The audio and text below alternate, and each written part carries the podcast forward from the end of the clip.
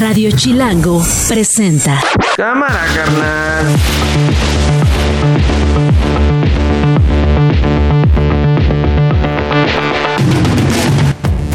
¿Cómo están? Es lunes 29 de enero, es la una de la tarde. Yo soy Diego Guerrero y a nombre de Nacho Lozano les doy la bienvenida a esto que no es un noticiero. Así suena el mediodía.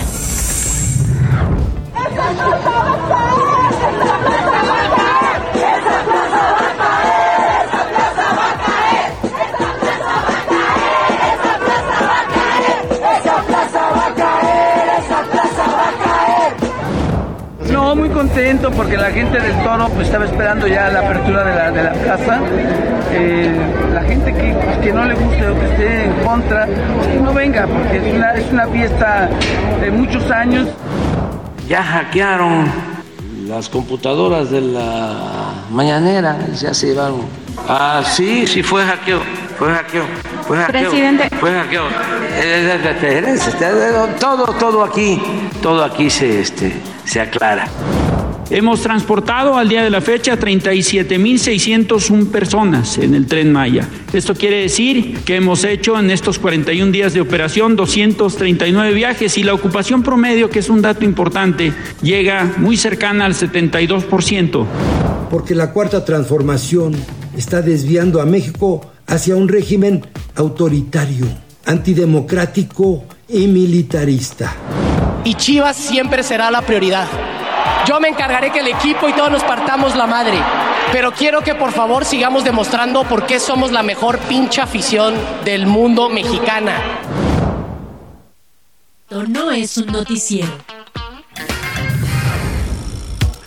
Ahí están las voces que han hecho la noticia hasta este momento, esta tarde de 29 de enero del 2024. Ya casi se acaba el mes, el primer mes del, del año. Siempre se nos pasa más lento, pero ahí, ahí la llevamos. Vamos a empezar con un tema que se empezó a, a desarrollar desde el viernes.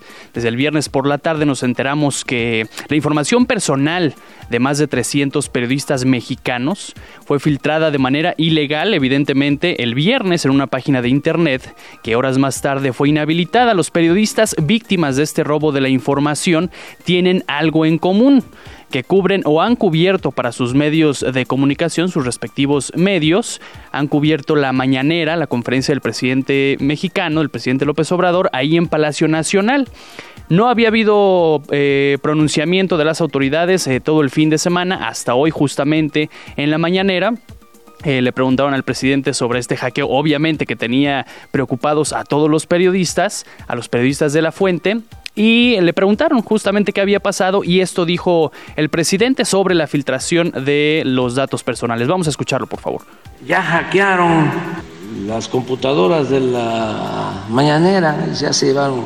Ah, sí, sí fue hackeo, fue hackeo, fue hackeo. Presidente. Fue hackeo. Eh, eh, eh, eh, Todo, todo aquí, todo aquí se, este, se aclara. Ahí está, sí fue hackeo, este, con desparpajo, con tranquilidad, estaba respondiendo a los periodistas que obviamente preocupados por esta filtración eh, y también dijo que no es un tema malintencionado por parte de su gobierno, que ellos están cuidando los datos y así respondió al respecto. Sí, se cuidan los datos, pero los hackeos se dan. Sí, falló la seguridad o fueron muy buenos los hackeadores. Acuérdense de que nuestros adversarios tienen mucho dinero y pueden contratar a los eh, delincuentes Sí, una vez más llevando el tema hacia donde él está cómodo, hacia donde él tiene control, digamos, eh, de la información y fácilmente así se deshace de la polémica y lleva el tema a, los opositores y a que es un tema de nuestros adversarios políticos a los que siempre se ha referido, pero el tema no deja de ser eh, preocupante. Ya el Instituto Nacional de Acceso a la Información, el INAI, eh, dijo en días pasados que está investigando esta filtración. Es un hecho verdaderamente delicado. Lo que, les, eh, lo que se filtró de estos periodistas es el, el INE, donde vienen obviamente sus datos personales, este, su dirección, incluye la fotografía, la edad, también se filtró la CURP, eh, en fin, diversos eh, datos, datos eh, personales de periodistas que cubren la mañanera y justamente está con nosotros Julieta del Río Venegas. Ella es comisionada del INAI que como le decía está al pendiente de este de este caso. ¿Cómo estás Julieta? Gracias por tomarnos la comunicación. Hola, muy buenas tardes. No, al contrario, gracias a ti por, por permitirme estar con ustedes. Y sí, hombre, ahora con esta esta polémica que es verdaderamente grave, primero ayúdanos a entender justamente eso, la gravedad de la filtración, eh, hasta dónde puede llegar este este tema y qué están haciendo ustedes desde el INAI.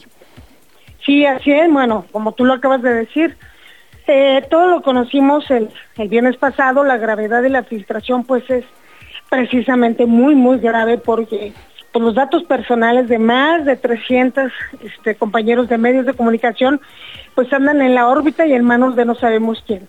Aquí lo que estamos haciendo nosotros, primero, es estamos esperando que pasen estas 72 horas que marca la ley como fecha límite, como hora límite, para que la oficina de la presidencia notifique al INAI lo sucedido y las medidas que ha implementado y a su vez también este, que notifique a los afectados, para que notifique a los afectados eh, sobre lo que pasó. Las 72 horas para nosotros se cumplen pues a las tres y media de la tarde, que fue cuando el INAI el viernes este, hizo este anuncio. Entonces, pues estamos esperando eso. Y si no, el INAI actuará de oficio ante, ante esto y para una verificación al respecto. Ok, entonces la presidencia o cualquier eh, institución o instancia gubernamental tiene esta obligación de tres días para, en dado caso de que haya una filtración o una violación a los datos eh, personales, notifiquen a las víctimas y en este caso a ustedes. Entonces, esas horas están por cumplirse y ustedes qué harían o hasta dónde llegan sus atribuciones, ustedes como instituto eh, de acceso a la información, ¿qué pueden hacer para evitar que esto pase o en su caso para que haya sanciones? Bueno, nosotros lo que podemos hacer es, estamos haciendo, bueno, la Ley General de Protección de Datos Personales en posición de sujetos obligados. La Presidencia de la República es un sujeto obligado.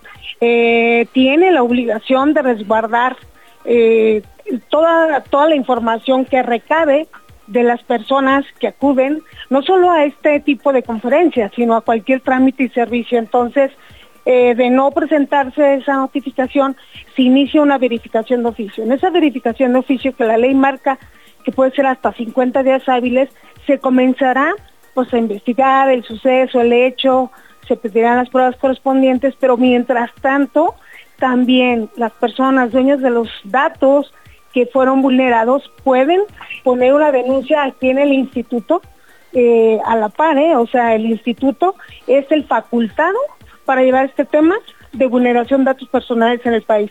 Entonces va por las dos vías, nosotros vamos a esperar la notificación. Ya han hablado bastantes personas al Centro de Atención a la Sociedad, el CAS, solicitando información de cómo presentar su denuncia sobre esta vulneración. ¿Qué, ¿Quién se hace responsable o quién tendría que hacerse responsable? Y no sé si esa responsabilidad llegue a asuntos penales incluso, pero para que no se quede en lo que tú y yo podemos platicar, en el discurso o en unos papeles que se van a presentar en alguna instancia, ¿quién tiene que asumir esta responsabilidad para que no se repitan estos hechos que constantemente hemos visto?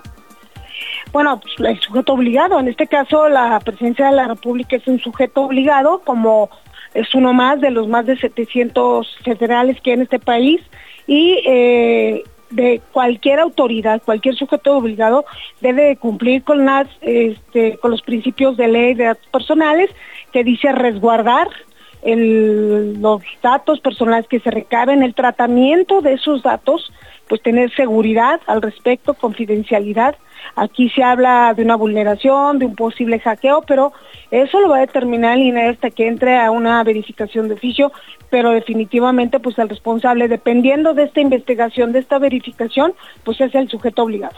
En este caso, la presidencia. Y justamente, eh, hablando de la presidencia, eh, ha tenido últimamente, o más bien, ¿qué lectura le dan ustedes eh, después de lo que dice el presidente hoy en la mañana, que lo dice pues, con alguna especie de tranquilidad? dice, ay, qué escándalo hacen, pero es que creo que realmente es, es escandaloso, tendría que ser escandaloso esta filtración, pero el presidente una vez más pues no quiere verlo así. ¿Qué lectura le dan ustedes a la postura del presidente? Bueno, yo creo que definitivamente va vinculado con esta idea de desaparecer a los organismos autónomos. Yo creo que hay mucha desorientación y desconocimiento de lo que realmente es una vulneración de datos personales. Una vulneración de datos personales cuando el viernes veíamos pues credenciales y pasaportes en las redes sociales donde están los nombres de las personas completos, los domicilios, pues son susceptibles a robos de identidad, son, son pues sujetos a, delincuencia, a crimen organizacional, entonces pues es un tema delicado que sí se debe de dar la seriedad, quizá ahí es donde se dan cuenta de la importancia de este instituto, el instituto que protege esto. Y bueno, en la mañana también escuchábamos dentro de esto que anunció que va a presentar el informe al instituto y también que ha dado indicaciones a la Secretaría de Gobernación para que atienda a los periodistas. Pero bueno, el llamado a los medios de comunicación que asistieron a esas conferencias, que se acreditaron, pues este es para así procede que pongan su denuncia. Es muy sencillo a través de un correo electrónico donde lo firman y lo ingresan y a su vez, este, si no se recibe a las 3.25 de la tarde esta notificación por parte de la Presidencia de la República, se iniciará de inmediato una verificación al respecto.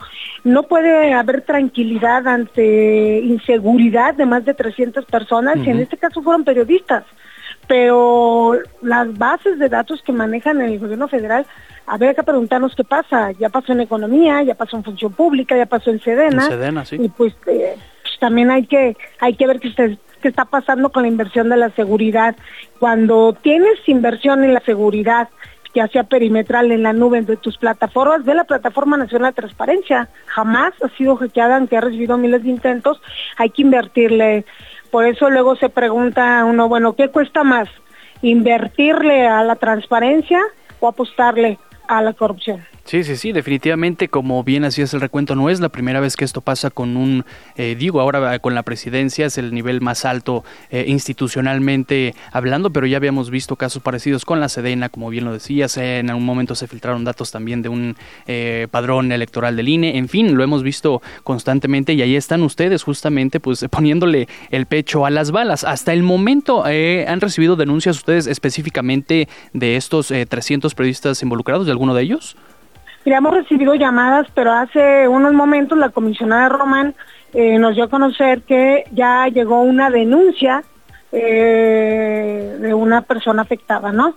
Han estado preguntando, asesorándose, el sábado se habilitó el Centro de Atención a la Sociedad, hubo dos llamadas al respecto, ahorita ha habido varias, la gente se está asesorando en el Centro de Atención a la Sociedad, pero la comisionada Román nos dio a conocer hace unos momentos que ya de manera oficial ingresó ingresó una al, al correo, yo te, yo te voy a dar el correo donde se puede interponer esta denuncia, es investiga y verifica, todo junto, eh, minúsculas, arroba punto mx.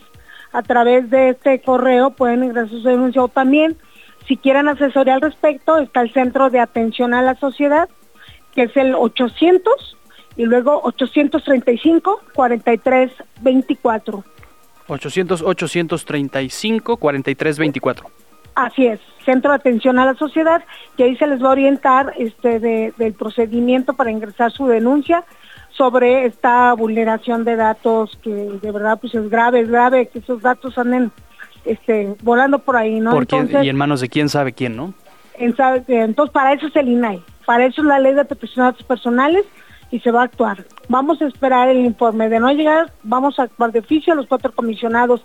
No es que queramos o no, es una obligación y también no es que nos hagan una concesión o no el, el, poder, el poder ejecutivo, es una obligación. Claro, sí, definitivamente, perdón, y ojalá que este caso que al final se vuelve muy mediático y, suena con fuerza, pues que la gente entienda que tiene esta facultad de en cualquier momento acercarse con ustedes, ya nos decías el correo, investiga y verifica arroba inai.org.mx o en el Centro de Atención a la Sociedad, para que estemos denunciando y fomentar cada vez más esta protección de los datos personales que es sin duda importante importantísimo, ¿no? Importantísimo. Entonces, bueno, vaya, yo decía, estamos conmemorando ayer el Día Internacional de Datos Personales, hoy estamos en un, en un conversatorio y bueno, qué bueno que la gente conozca, digo, de lo malo lo bueno, que se conozca y se sensibilice, que para eso sirven estos institutos. Si no existiera el INAI, ¿quién, quién iba a atender? ¿Función pública? no tiene facultades. Sí, sí, sí, no, no, no habría forma y se, se quedaría en una anécdota, ¿no? Pues te agradezco mucho, eh, Julieta, comisionada del INAI. Estoy para servirte. Muchas gracias, muy buenas tardes, una con quince. Esto no es un noticiero. Tarde movida ayer en la Ciudad de México porque regresaron las corridas de toros a la Monumental Plaza México y al mismo tiempo, a la par prácticamente, o incluso un poquito antes, había comenzado una protesta antitaurina, evidentemente, era de esperarse, incluso ya lo habíamos platicado aquí, que las íbamos a, a presenciar el día de ayer. ¿Cómo se vivieron las cosas ayer? Eduardo Alaver, reportero de Chilango, ¿cómo estás? No lo escucho, no sé si él me esté escuchando, pero justamente como le decía, después de que la Suprema Corte de Justicia eh, desechara un amparo que mantenía bloqueadas las corridas de toros después de varios meses de que no se pudieron celebrar aquí en la Ciudad de México, pues finalmente ayer regresó la llamada Fiesta Brava aquí a la capital. ¿Cómo estás, Eduardo? Buenas tardes. Hola, Diego, buenas tardes. Pues ayer, ayer ya volvieron los toros y volvieron también las protestas antitaurinas, amigo.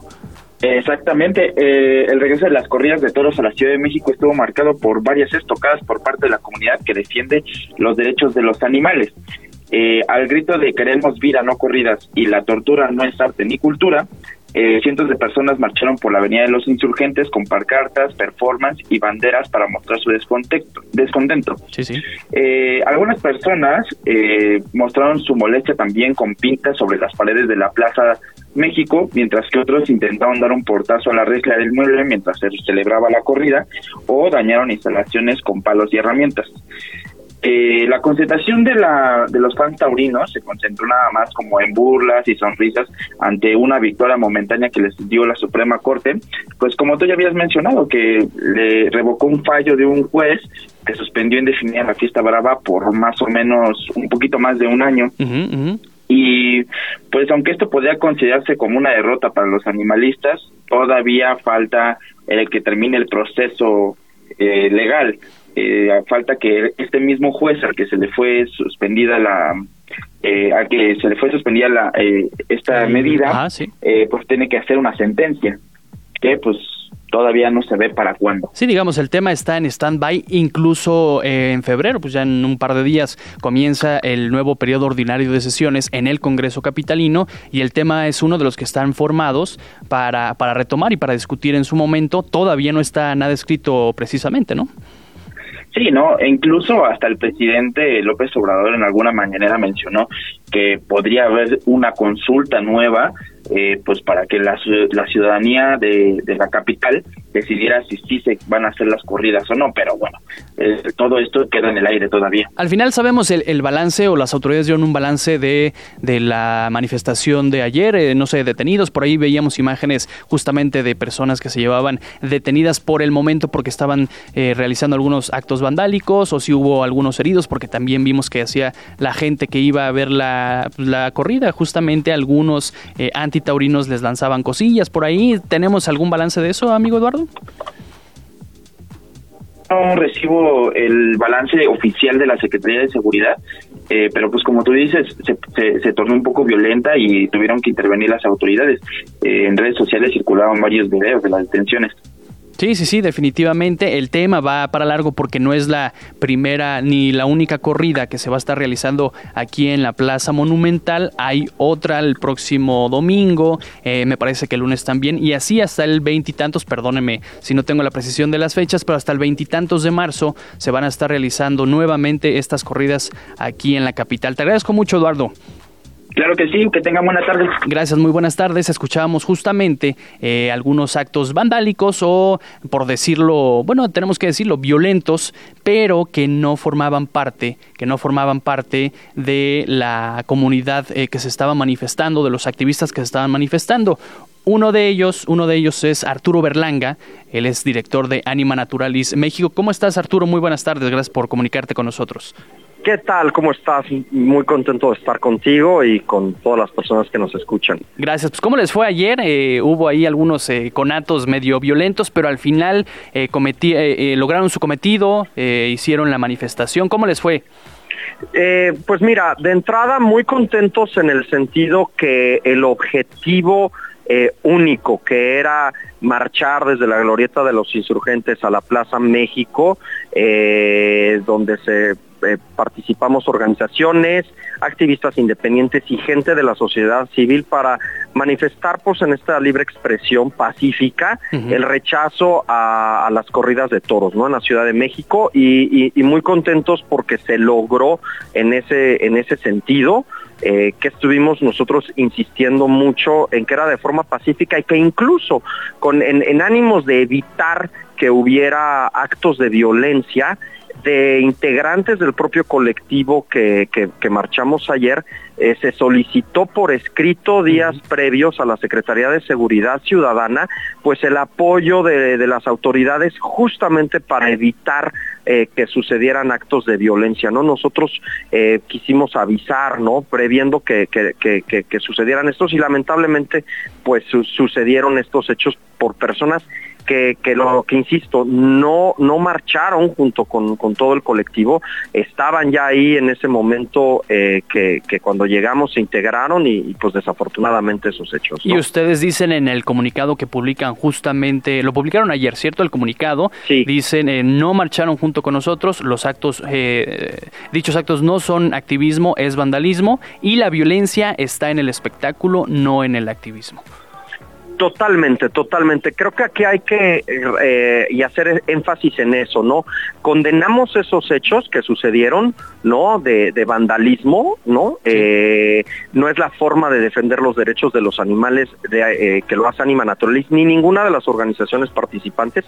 Sin embargo, hay que precisar y no distraernos. La violencia, el sufrimiento, la lesión y los muertos sucedieron adentro de la plaza donde hubo seis seres con vida muertos que sufrieron es adentro de la Plaza México, no afuera. Afuera hubo actos vandálicos que se dañó un inmueble, eh, muros, rejas, pero al interior es donde se sucedieron los actos de violencia que cometieron hacia seis animales que sufrieron torturaron y los terminaron matando. ¿Qué sentimiento les deja Arturo Berlanga, director de Anima Naturalis México? ¿Qué sentimiento les deja pues ver a la plaza repleta? La plaza estaba llena, mucha gente atendió la convocatoria y si parecía en algún momento que la ciudad era menos taurina, por decirlo de alguna forma, pues ayer por lo menos no se notó, hubo mucha gente dentro de la plaza.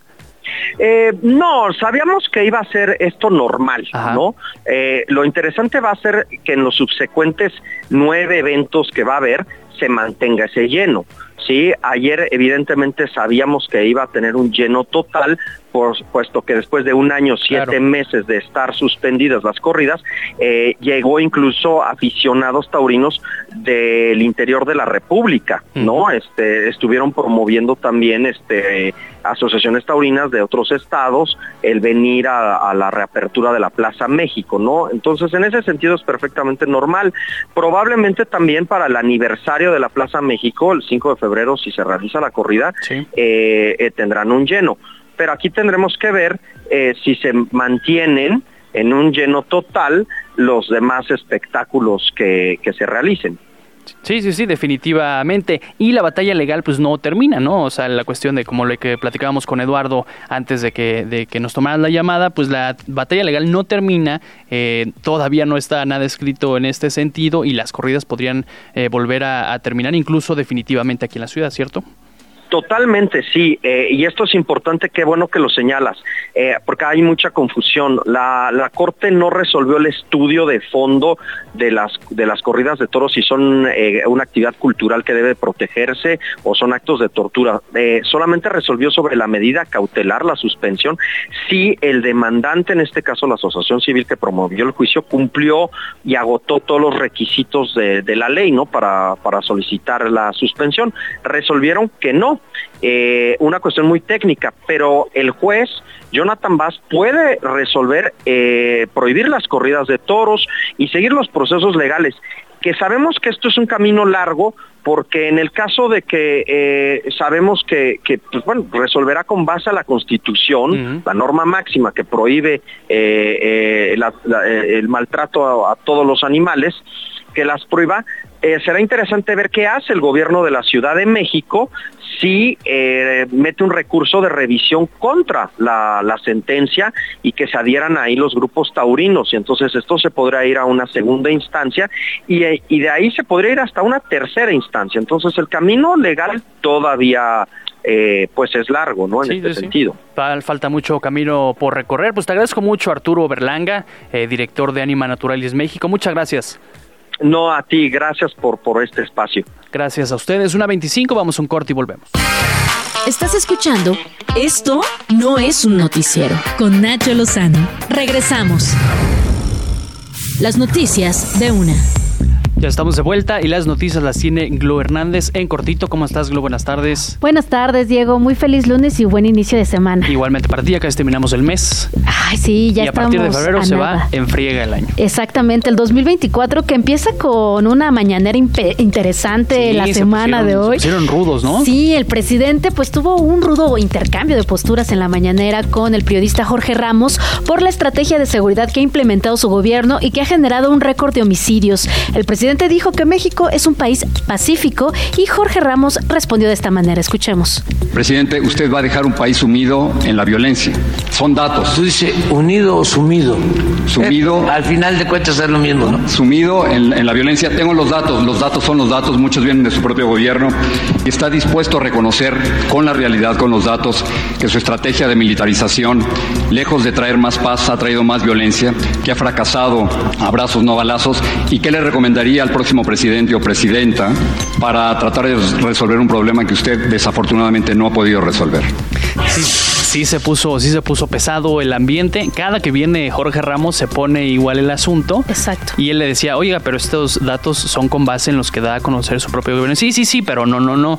no, o sea, esa era la respuesta del presidente. Este, notablemente, pues también molesto que con sus propios datos le esté diciendo es que la realidad es esta, ¿no? Y no lo va a poder resolver. Y de ahí, pues no, no lo, no lo sacó el, el presidente a Jorge Ramos. Sí, no, y Jorge Ramos siempre se caracteriza por hacer preguntas y cuestionamientos atinados con base en hechos, con base en números que ya están ahí y por supuesto creo, creo que podríamos estar algunos de nosotros de acuerdo en que efectivamente abrazos no balazos puede llegar a quedarse muy corto. Y, le decía, no, a ver, lo, lo, preocupante aquí es ahí donde tú vives, recalcando eso, ¿no? Eh, sabemos que Jorge Ramos hace periodismo en Estados Unidos, allá como diciéndole, tú estás en otra situación, en otra realidad, no te metas con los problemas mexicanos. Allá donde tú vives sí hay problemas graves de fentanilo, de drogadicción, etcétera. Sí, no, pero importante que venga un periodista de otro país también a ver cómo es la realidad mexicana, ¿no? Y a poner ahí el dedo en el renglón.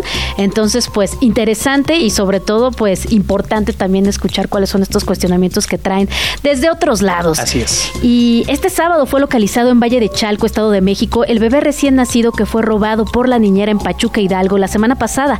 Ese mismo sábado, el pequeño Abdiel fue entregado a su mamá.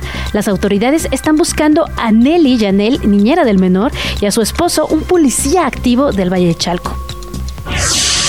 El gobierno federal hizo un balance de las operaciones del tren Maya en 41 días de servicio. El director general del tren, el general Oscar David Lozano, detalló que en promedio diariamente son transportadas 917 personas y usuarios. Escuchemos.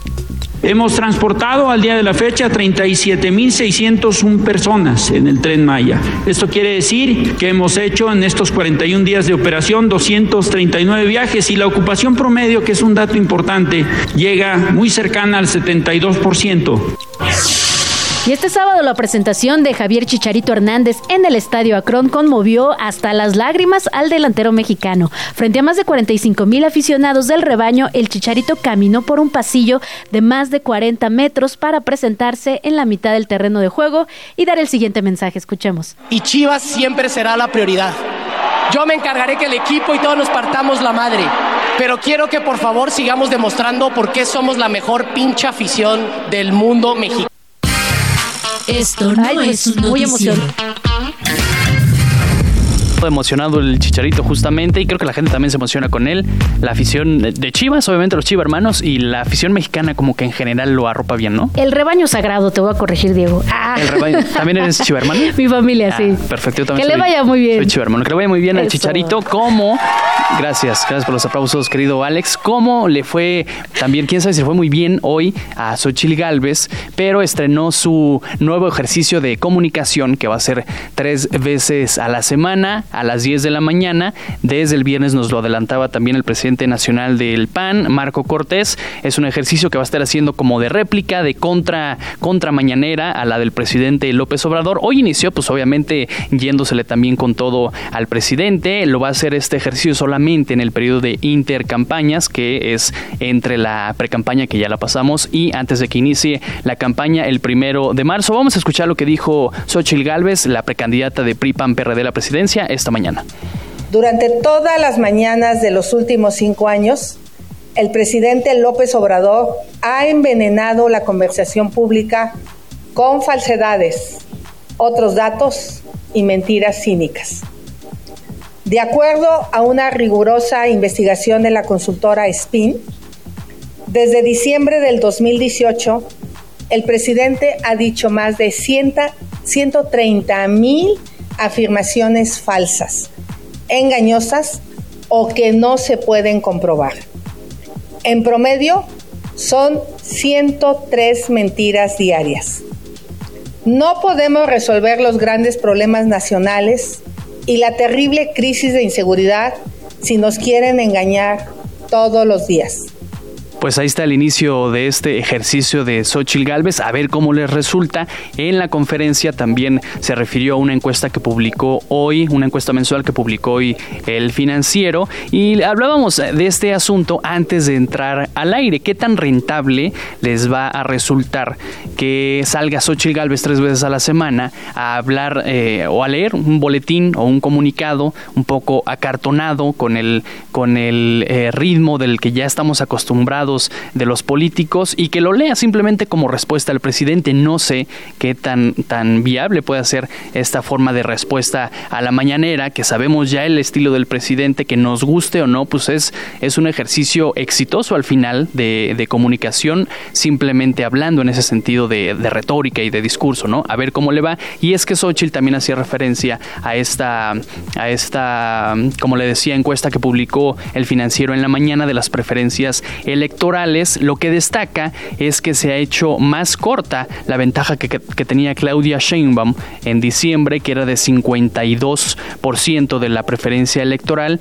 En ese momento, Xochitl tenía el 30% y Jorge Álvarez Maínez, el precandidato presidencial de Movimiento Ciudadano, estaba en el 11%. En la actualización de esta encuesta que publica hoy, como le decía, el financiero, eh, Claudia Sheinbaum baja cuatro puntos, se va a 48% de la preferencia electoral Xochil Galvez sube a 32%, o sea, sube dos puntitos porcentuales y Jorge Álvarez Maínez también sube tres puntos porcentuales, ubicándose en 10%.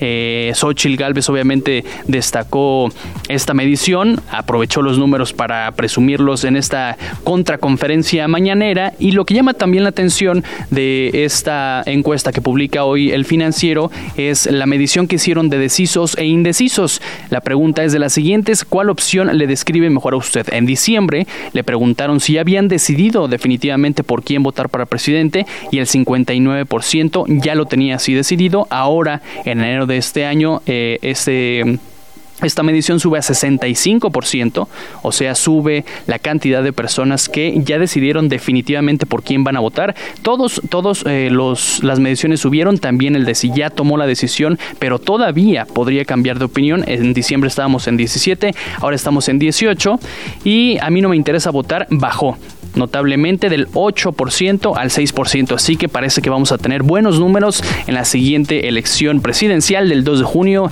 de 2024. Una con 36, vamos con más.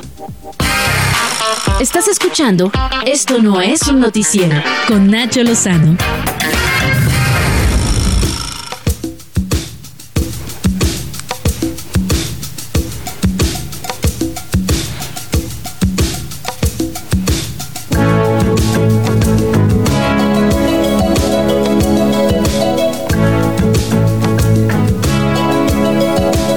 Ponemos ritmo a esta entrevista porque de verdad que es un goce lo que hemos visto estos días desde que se trajeron a Benito, a la jirafa Benito le hemos dado seguimiento puntual aquí desde el 23 de enero que se vinieron de allá de Ciudad Juárez, una travesía de más de 30 horas desde la ciudad fronteriza hasta African Safari en Puebla. Benito eh, este, estuvo unos días, digamos, aclimatándose a un espacio especialmente diseñado para él y el sábado finalmente lo vimos que salió con las demás jirafas y parece que es todo un galán. ¿Cómo estás, Gregory Camacho, director de desarrollo de African Safari? Buenas tardes.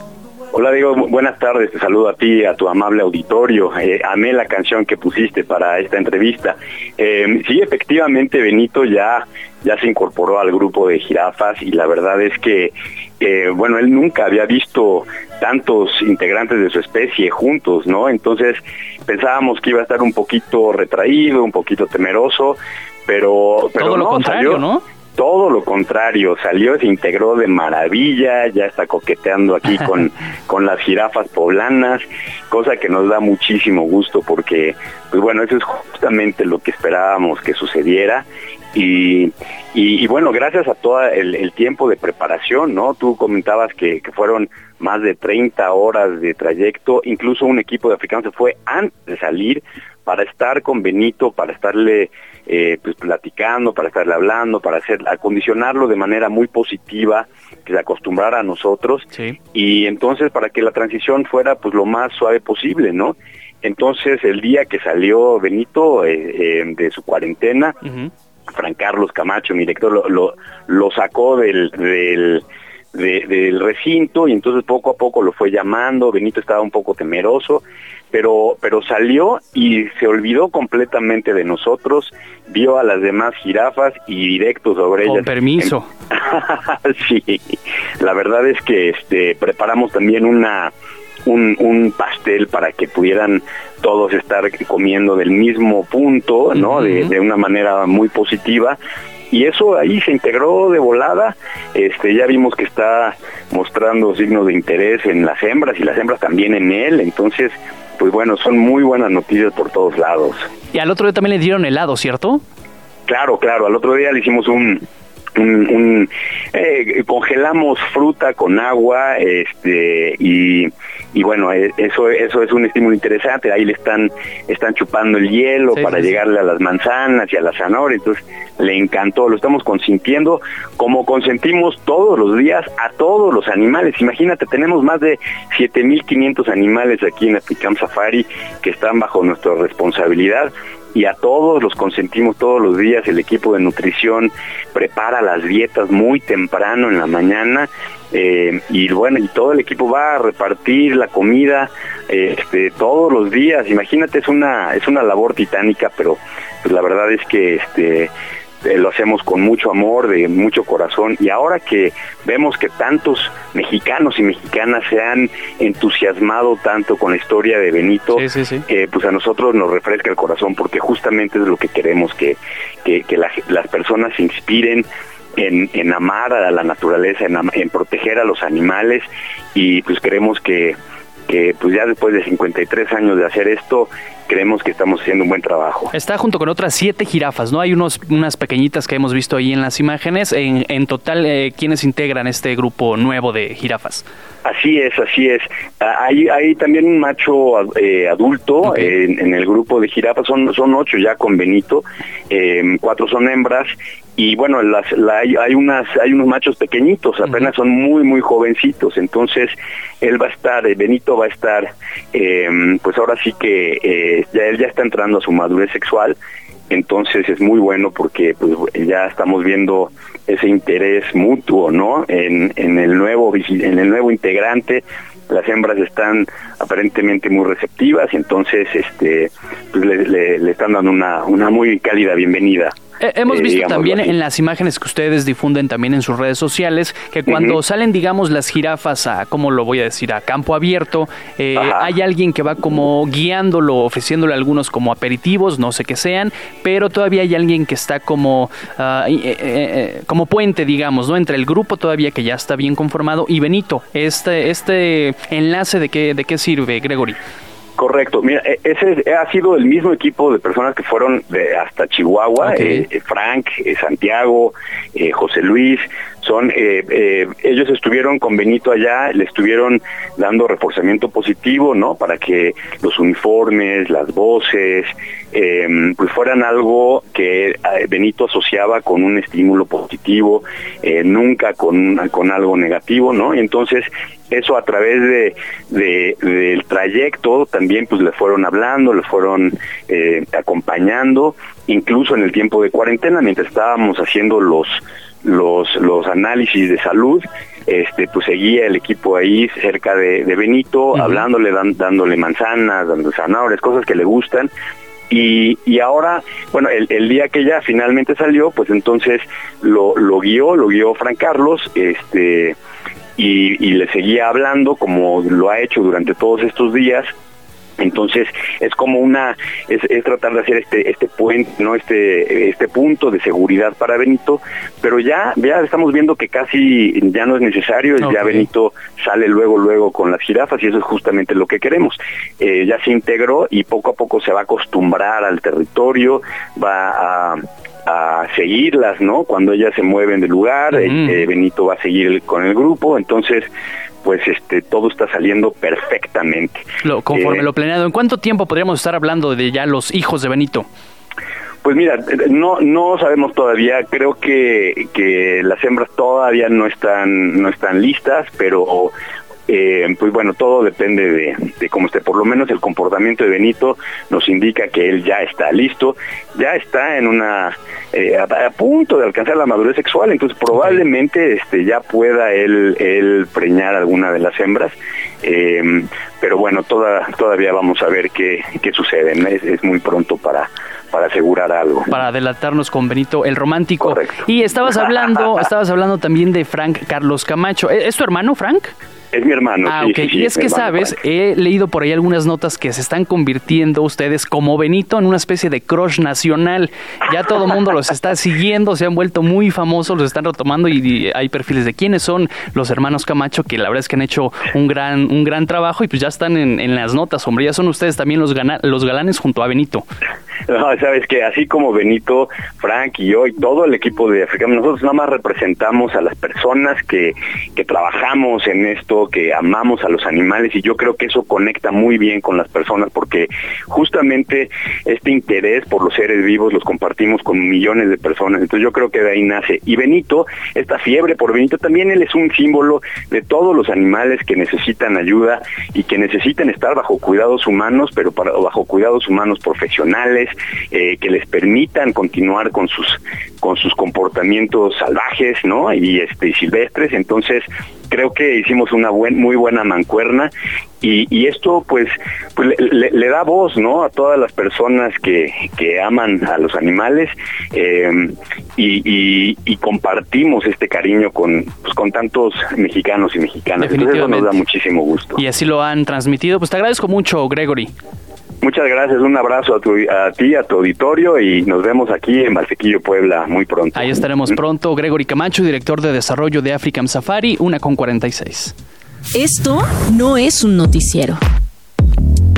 Por fin, mañana tenemos reapertura completa ya de la línea 12 del metro, el tramo o la parte del tramo elevado que faltaba. Mañana ya eh, va a reabrir. Tú tienes más detalles. Edgar Segura, reportero de Chilango. ¿Cómo estás? Buenas tardes. Hola, buenas tardes, Diego. Es correcto, pues el día de mañana reabrirán seis estaciones de la línea 12 del metro, será el tramo que va desde Tláhuac hasta Tezonco, y son estas estaciones que permanecieron cerradas durante tres años, desde el 3 de marzo de 2021, cuando, pues como sabemos, colapsó un puente entre las estaciones Tezonco y Olivos, dejando un saldo de 27 personas fallecidas. El día sábado, el jefe de gobierno Martí Batres anunció esta fecha de reapertura que como bien comenta será el día de mañana eh, y pues previamente eh, se realizó el reforzamiento de 257 claros de la estructura de la línea 12, otros tres fueron reconstruidos en su totalidad y hubo pues un periodo de, de pruebas con carga estática, de pruebas operativas también. Y este pues se espera que ya a partir de mañana funcione esta línea que, que en 11 años de servicio ha tenido que cerrar en tres ocasiones, en 2014 por primera vez por fallas en, en la estructura de las vías, en 2017 debido al sismo por la deformación nuevamente de las vías y como comentamos el 3 de mayo de 2021 por el colapso de, del puente entre Olivos y Tezonco, pues a ver si en esta ocasión ya es eh, una eh, corrección definitiva a esta línea 12 del metro. El jefe de gobierno o las autoridades de movilidad, en este caso la CEMOVI, dieron a conocer el horario específico en que ya vamos a poder eh, ir a, esta, a este tramo reabierto.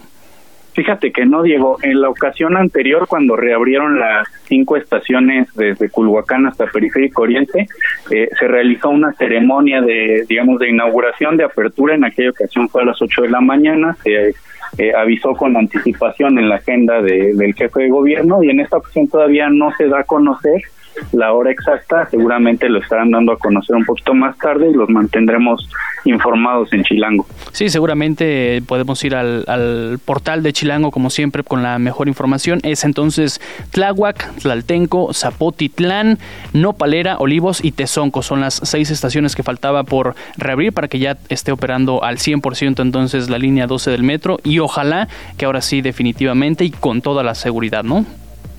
Ojalá que sí, así es, son seis de las 20 estaciones que tiene la línea. Hasta el día de hoy operan nada más 14, es decir, al 70% de su capacidad la línea 12. Y además nos tienes más información hablando del metro porque se nos van o se nos fueron los boletos, amigo. Se nos están yendo, así es, el día de hoy salió la última edición de los boletos conmemorativos del metro, son 14 millones de boletos eh, que llegaron hoy a las taquillas con un diseño alusivo al primer ticket que se emitió para la inauguración del, sistema de transporte colectivo en 1969 y son boletos que podrán usarse nada más durante el mes de febrero. A partir de marzo van a ser sustituidos ya de manera definitiva por la tarjeta de movilidad integrada. Eh, por el momento se pueden eh, encontrar nada más en las líneas 2 y 3 del metro, que son las únicas que siguen aceptando boletos. Y pues ya nos dimos una vuelta, hicimos un recorrido por estas líneas y encontramos pues de todo, ¿no? Desde coleccionistas que llevan a llevarse entre 15 y 20 piezas para, para su propia colección o incluso para revenderlas, sabiendo que pues hay boletos que pueden alcanzar un valor de más de 3 mil pesos en, entre el mercado de coleccionistas. ¿Tú cuántos compraste, amigo? ¿Cuántos boletos compraste tú? Yo nada más me llevé este, dos, uno para mí, uno para regalar, este, pero pues sí, sí vimos este fenómeno de, mucha gente comprando muchos y otro, y el fenómeno contrario, no mucha gente que no sabía que era la última edición del boleto del metro y, y estos boletos terminan teniendo una vida de un minuto o menos de un minuto porque lo que lo que ocurre es que como las taquillas, más bien los torniquetes ya no tienen espacio para los boletos, quien compra un boleto lo que tiene que hacer es romperlo y depositarlo en una bolsa de basura ahí frente a los policías que se encuentran en las taquillas para poder entrar. Entonces, mientras para unos es un objeto bastante preciado, pues para otros es un objeto, un pedacito de cartón que nada más rompen y lo terminan dejando ahí en una bolsita de basura. Sí, sí, sí, a ver si estos este boletos que están dando conmemorativos pues se conviertan en una pieza ahí de, de colección, justamente como está diciendo. Yo tengo un boleto, yo tengo un boleto que dice último boleto del metro, edición final del boleto magnético, 54 años, como tú decías, de 1969 al 2023. Es un boleto naranja, obviamente con el color icónico del metro. Pues al final vamos a, guardarlo. Y entonces tú nos decías, en las líneas 2 y 3 es nada más donde se está vendiendo este boleto, pero lo puedes utilizar en las estaciones donde haya todavía esta maquinita para recibir el boleto, lo puedes utilizar todavía el mes de febrero, ¿cierto? Lo puedes usar todo el mes de febrero únicamente en estas líneas, la 2 y la 3, ah, en todas las estaciones. Como te comentaba, hay estaciones que ya no tienen el sistema para, para recibir boletos, pero lo que pasa pues, es que el policía verifica que tú al ingresar rompas tu boleto, lo depositas en una, en una bolsa y ya puedes ingresar. Para quienes lo busquen, no tanto para entrar, sino para coleccionar, recordar que son nada más 14 millones de boletos los que se emitieron, entonces pues será ahora sí que ahí la la, demanda la que determinará hasta cuándo se podrán encontrar los boletos del metro. Muy bien, 14 millones de boletos entonces disponibles, seguramente se estarán terminando en estos días. Habrá gente que le haga como el señor del Costco, ¿no? Que compraba un montón de roscas para luego revender, a ver qué fenómeno estamos viendo y a ver si en un futuro estamos hablando de que hay por ahí revendedores y que lo están ofertando muy caro en esas páginas eh, de internet. Ya verá, veremos ese, ese fenómeno. Por lo pronto, pues te agradezco mucho la información, Edgar Segura. Gracias, Diego. Buenas tardes. Gracias a ti. Muy buenas tardes. Eh, ahí está, ahí está la información. Se nos van entonces los boletos del metro. Todavía en febrero se pueden utilizar ah, en las líneas 2 y 3. Es la azul y la, la verde. Después ya solamente la tarjeta de movilidad integrada es la que nos estará haciendo valer para ingresar al metro y a los demás sistemas de transporte que tiene la Ciudad de México. Una con 52, ya casi nos vamos. Antes, antes de irnos le voy a platicar esta nota que publica hoy el, el periódico Excelsior. Los consejeros del INE recibirán por primera vez en la historia es que se dieron un regalito, porque como vienen las elecciones, entonces dieron una, una compensación y por primera vez en la historia un bono electoral que nunca se había aprobado por altos mandos del instituto y solo se otorgaba al resto de la plantilla laboral. Por, eh, ¿Por qué? Por altas cargas de trabajo. La Junta General Ejecutiva, que está encabezada por la presidenta Guadalupe Tadei, recientemente asumió el cargo justamente al frente del INE, avaló la entrega el pasado 17 de enero con lo que cada consejería va a recibir, ahí le va, 525 mil pesos extra esto equivale a dos meses de sueldo divididos en dos partes. La primera parte de 262.500 pesos brutos la van a pagar mañana, mañana martes 30 de enero y la siguiente la van a recibir en la segunda quincena de junio. En total, este llamado bono electoral, chicles bomba, bien padriuris. Pues sí, ¿no? Cualquiera quisiera recibir un bonito así, un bonito bonito. A ver si a nosotros nos dan este ahora que se vengan las elecciones, Exacto, a ver si nos dan ahora que se vengan las elecciones un bono así, este, de unos, ¿de cuánto te gusta, Alex? Igual 500, ¿no? 500 mil pesitos, porque la carga de trabajo se viene ruda, entonces ojalá que también nuestros jefes piensen como los consejeros electorales del INE y se den un regalito, también lo apliquen con nosotros. ¿Cómo se atrevió? Así vamos a reaccionar ahora que nomás tengamos más carga de trabajo y no tengamos ningún bono de 500 mil pesos. Ya nos vamos, una con 55, nos escuchamos mañana aquí con Nacho Lozano. Muchas gracias. Nos vemos.